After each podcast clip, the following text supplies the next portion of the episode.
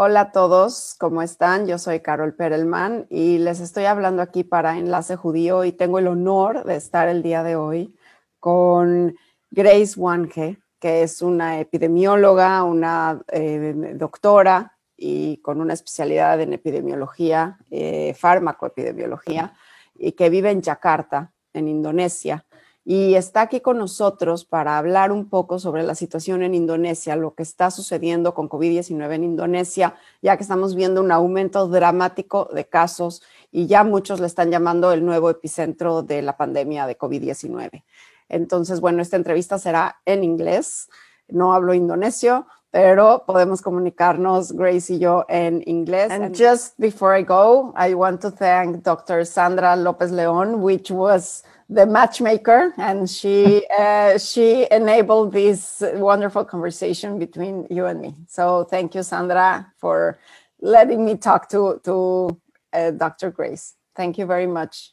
And Grace, welcome to Enlace Judío. I am super happy to talk to you tonight for you and this morning for me.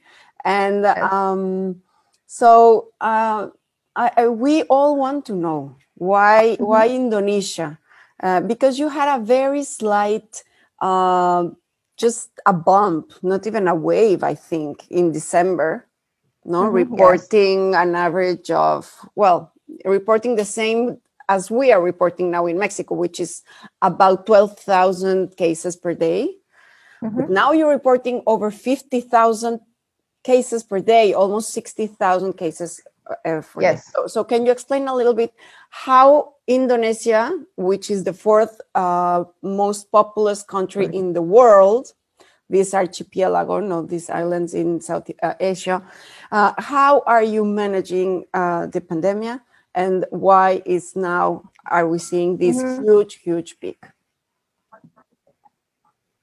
Yes, so I think uh, we call this a second wave. Uh, last uh, December, we do have uh, the first wave, and uh, we still don't know for sure why uh, we have this huge surge number of cases.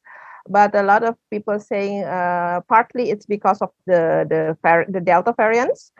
because we do have a lot of reports of imported cases with Delta variant, and also if we look also the the, mo- the mobilization between uh, areas in Indonesia is uh, like in, in the beginning of the pandemic we have this strict restriction uh, about mobilization but uh, maybe people get a fatigue a pandemic fatigue and it's not, uh, not not the case anymore. And actually the, the rise has already started since uh, since we have the last uh, Eid which is the the Muslims day celebrations. And people uh, do because it's already been a, a year without uh, going back home uh, they did that. And the government cannot really uh, strict the measure uh, have a strict measure uh, to to prevent the mobilization. And then we're starting to see the rise of the cases.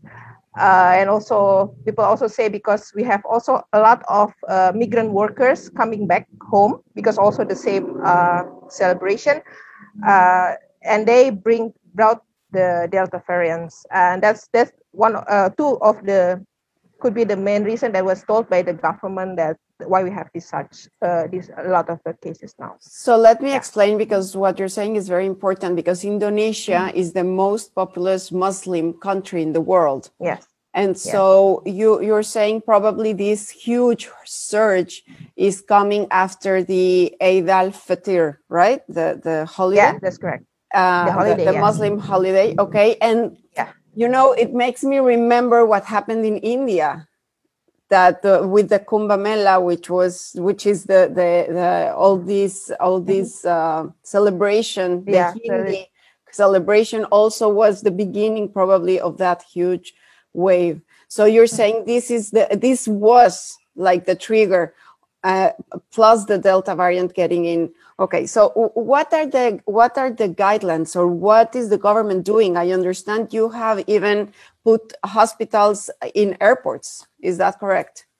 Yeah, we have uh, the government at uh, extra beds, of course, and now uh, some of the emergency room is actually changing into intensive care unit.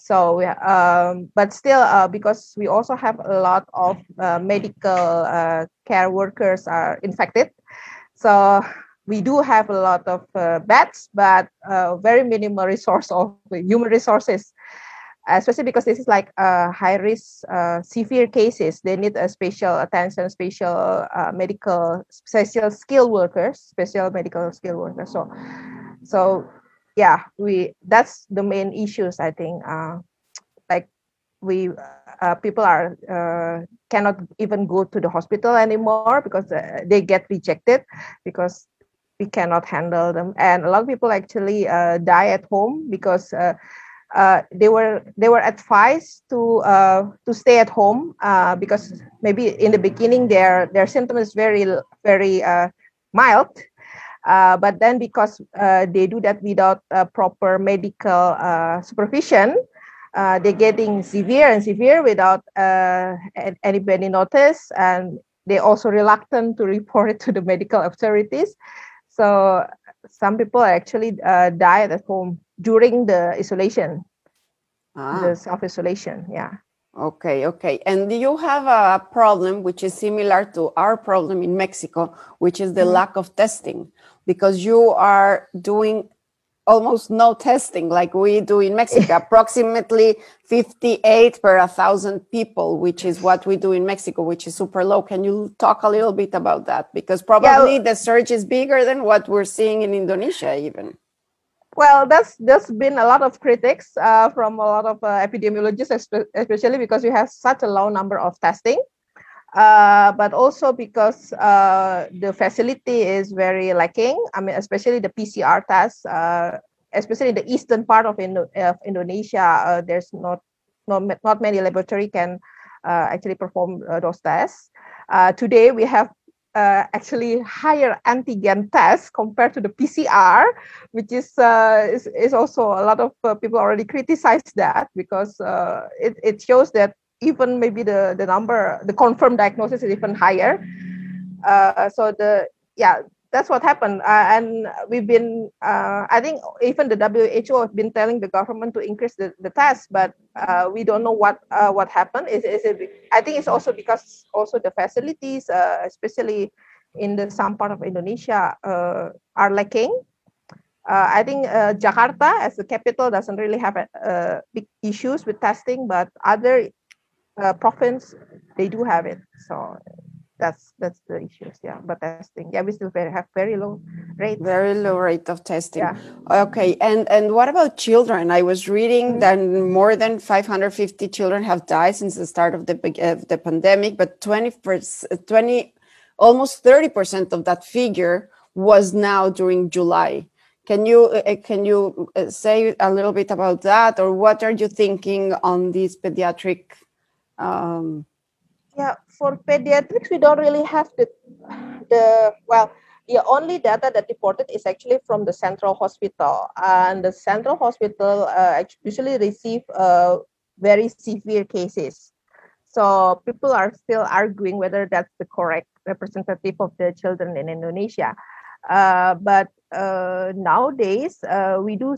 Uh, I mean, like talking to my uh, pediatrician friends, they do see a lot of uh, children getting uh, COVID infection uh, because now the the a lot of uh, family clusters is uh, happening in Indonesia. So so the children um, are getting infected, but not really severe. They can still you know like treat it at home with their parents. But yeah, so so we I don't really see the data that we really need the you know like intensive care unit for children, but uh, there's of course because we are such a high number of population uh, uh, there, there, should be a lot of uh, children also affected by this uh, pandemic yes so, so uh, indonesia has two, 270 million. uh, yeah uh-huh, million people. So it's it's the fourth most populous country in the world. And and also can you explain a little bit about what is the guidelines now in indonesia? Is there a lockdown or what, what is the government mm. suggesting the use of masks? The, the the the so more or less what is the the message? Uh, since the beginning, uh, I think the government already uh, suggests us to use masks, and recently they even uh, promoting of using double mask, uh, two, two masks uh, together, and uh, it's it's a common like even the presidents promote that, but uh, the implementation is uh, is another thing. Uh, people use masks, but not correctly uh, most of the time. Just like their nose is still uh, exposed, something like that, and nobody is actually, uh, you know, like telling them to to correct their their position of their mask. I mean, like we do that in the beginning, but nowadays uh, people are just like, okay, we don't. I don't care about how you use mask as long as I use mine correctly, exactly. something like that yeah uh, but it's actually uh, um, implemented and also uh, like uh, vaccination we already have uh, we try to increase the number of vaccination uh, rate but it's still vaccination is actually a bit difficult because especially for all gener- generations there's a lot of disinformation and hoaxes especially about the side effects of the vaccines. So a lot of people are still scared to get vaccinated and th- and that also the distribution to the the, the uh, to the very yeah to the eastern part of Indonesia to the rural part of Indonesia is, is still difficult but in Jakarta the rate and everything is is going well but uh, now uh, we get I mean like I think today we also see that the number in Jakarta is getting lower but uh, but in other provinces especially the eastern part of Indonesia they're getting higher and it's it's really worrying because they even have uh yeah lower uh they have yeah they have worse uh, facilities right so uh, less doctors so yeah i remember something in september that mm-hmm. people that uh, wouldn't want to wear masks the, mm-hmm. can you explain a little bit um, uh, about what happened or or, or what what was the um, the punishment for not wearing masks in september in indonesia i understand that they yeah. had okay you explain it yeah uh, i think in the beginning we have the, those kind of things. So if you don't wear mask in on the street uh, you get this uh, like social punishment. So you, you you need to swap the the the street or doing uh, some exercise. Or bury. Uh, you have to be one of the barriers no? I i, I saw in the news. Oh, bury yeah uh, -huh. there's a lot of things people get uh, i mean like the the officer getting creative of that. But it's not no longer uh, the no case longer active Okay. Yeah, because it's not really giving any impact. People are still. And what about ventilation and measuring uh, carbon dioxide or something? No, no, no, no, no guidelines on on vent on on opening windows and being outside and trying to. There are guidelines for that, like uh, uh, how you need to keep your ventilation open and uh, cleaning your room frequently uh, and then just how many people should be in, in one room at the, at the same time. There's guidelines for that but not really like measuring the carbon monoxide no. Okay and so um, a little bit about vaccination because you are uh, using a vaccine that I mm-hmm. remember uh, at the beginning you were hesitant to start using because uh, uh, p- people were not sure if it was halal and mm-hmm. this is and this is the Sinovac vaccine from China. Yeah.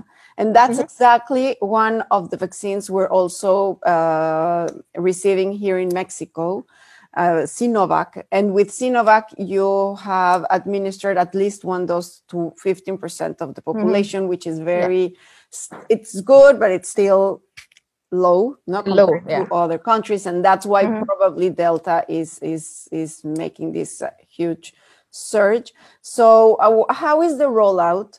And also, is there any um, messaging or any any kind of idea of probably requiring other kind of vaccines, or is mm-hmm. Sinovac really? Because I understand there are some medical doctors, as you say, that uh, they have been um, they received Sinovac and mm-hmm. um, 20 doctors now that died uh, after receiving not yeah. because of the vaccine but obviously no, because yeah. of covid getting covid yeah. uh, being already vaccinated yeah so uh, the first vaccine that we had is in, uh, indeed sinovac and i think uh, the issue of halal is not this is not this is not the first time every time we have vaccination we have the issue of halal uh, and I think the government already did the good uh, things this time. So they released the the emergency use authorization together with the halal certificate.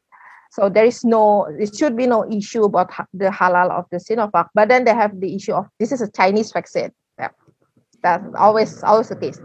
Uh, the first uh, batch who received the vaccine actually the the healthcare workers. So I, I get the first batch also because I'm a healthcare worker. Uh, and uh, at the first time we hesitate, but we do have the clinical trials uh, run in Indonesia. And the, the results shows that uh, the efficacy about 60, 63% uh, among Indonesian populations. Uh, and then at that time, we only have that those vaccine. And then uh, the doctors are like, this is the best that we can have. So just just have it, right? The best vaccine is the, the available vaccine, right? And then uh, after that, we get uh, AstraZeneca vaccine. And then the issue with AstraZeneca vaccine is actually the side effects. People heard uh, there is a case where this guy, uh, this young guy, was uh, vaccinated and then he died. Uh, it was later uh, said it was not related, uh, but then people become really scared about the side effects, and then they, they think of oh maybe we should wait for the for the other vaccine pfizer or something like our moderna or whatever vaccine that come after this because uh, we don't really trust the sinovac but then we afraid of the side effects. So that's that's the thing that we need to yeah we need to clarify every time with the people who doesn't really want to be vaccinated. Uh, and but so, so you... far so far we already we only have sinovac and and AstraZeneca. There's another vaccine called Sinopharm, uh, from CanSino, also from uh, from China, from China, but it only being given to um, to to certain uh, group of people because we have two scheme of vaccine. First is from the government, and the second one is for from the.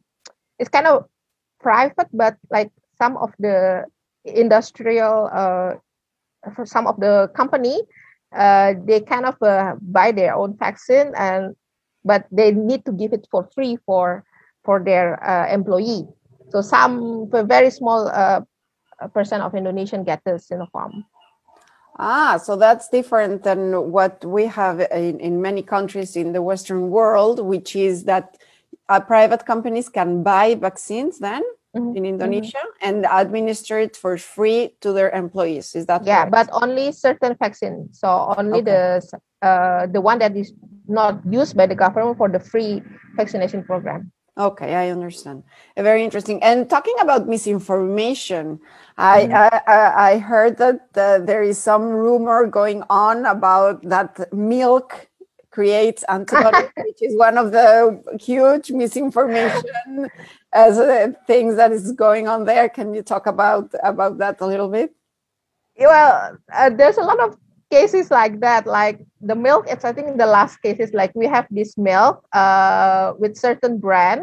I don't know who started the rumor but then people starting to buy that milk because they think it will prevent them from getting uh, covid so it's more like panic buying. Yes. Uh, so it's not just just milk. There's also another like herbal medicine getting bought uh, a lot sometimes i don't understand i don't keep up anymore what kind of things that people yeah you know to, to from there is this yeah. big, and, uh, big infodemic and I, I couldn't believe well that's misinformation but i couldn't believe that was a milk i mean an actual milk thinking that milk was providing antibodies I think yeah, but I think vaccinate. that's okay, right? I mean, like if they get the milk, uh, it's also fine. Yes. but uh, we have even uh, worst case where some drugs uh, was uh, claimed uh, to help prevent uh, them to get infected, and the drug is actually uh, is a is uh, is quite toxic. is is is uh, is drug for parasitic uh, infection, but then uh, it was uh, like. Inform as one of the drugs that can help them uh, cure the infection. And then people are uh, also doing a panic buying because uh, in Indonesia, uh, even though it, uh, you need a, a, doctor's prescription, but still you can buy through the pharmacy. Uh, some of, some of those drugs or some antibiotics is even like lacking from the from the pharmacy because people are keeping them at home so that's that's that's that's bad i think i mean like if they they want to buy the milk I, i'm fine with that but then this is drugs it's Yes, the side effects we don't know. You're talking about the same drug that they are using also in Mexico without evidence that it's a that it's a real treatment for COVID nineteen, which is probably ivermectin. Are you talking? about? yeah yeah that's Yes, that's so, so we have the same disinformation in Mexico, exactly the same one, Grace. Uh, I think we're all the same human race.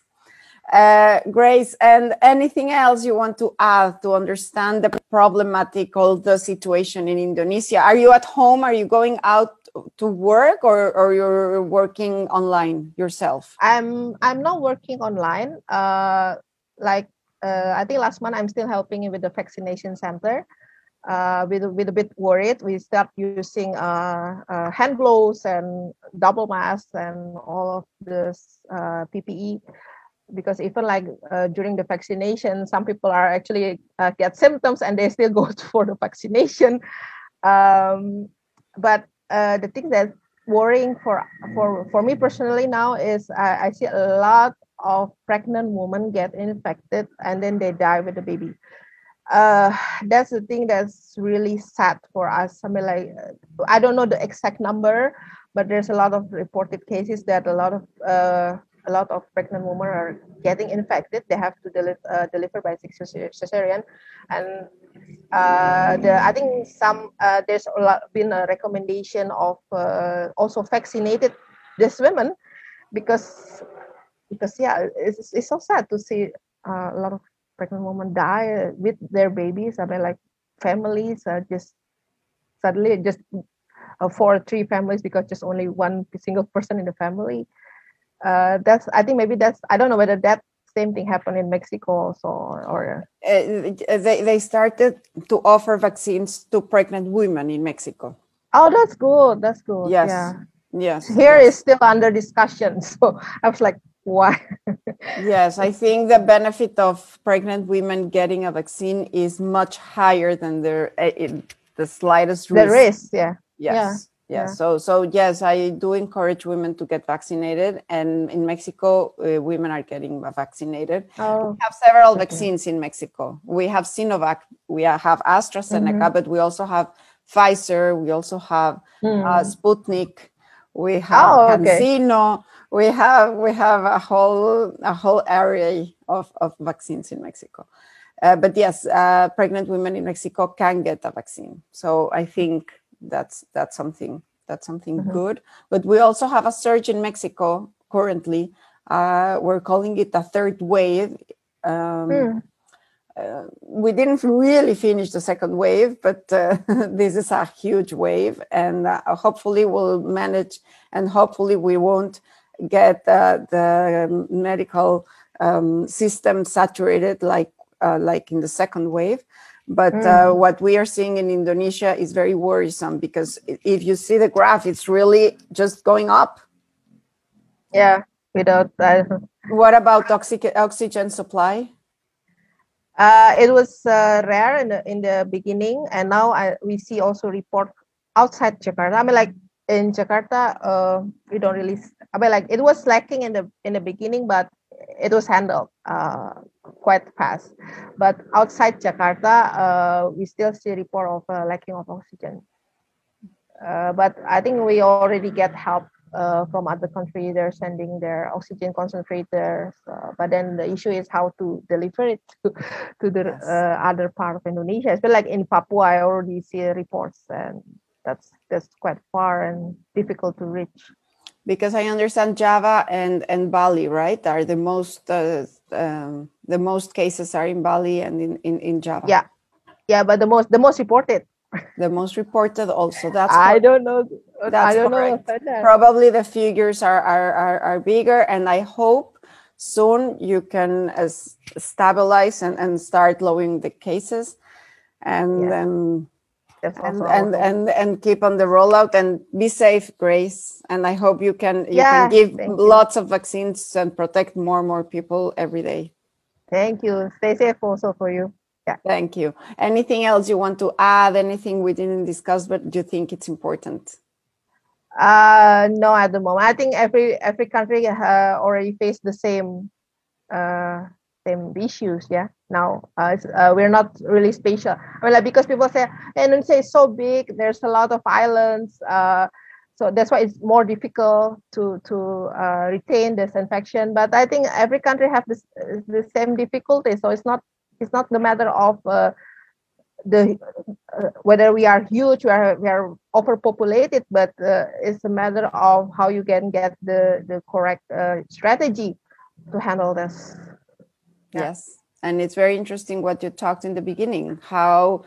Uh, religious gatherings and festivities can can mm-hmm. really let uh, after all it's us people getting the virus from one people yeah. to another so yeah it's that's the key well, Grace, take care. Good night yeah, to you. you it's very late in Jakarta now, so thank you for taking my my my invitation at this early hour for me, but late hour for you. Have a nice night. No. Yeah, you too. Have a nice day. And thank you very much. Yeah. Bye bye. Bye bye.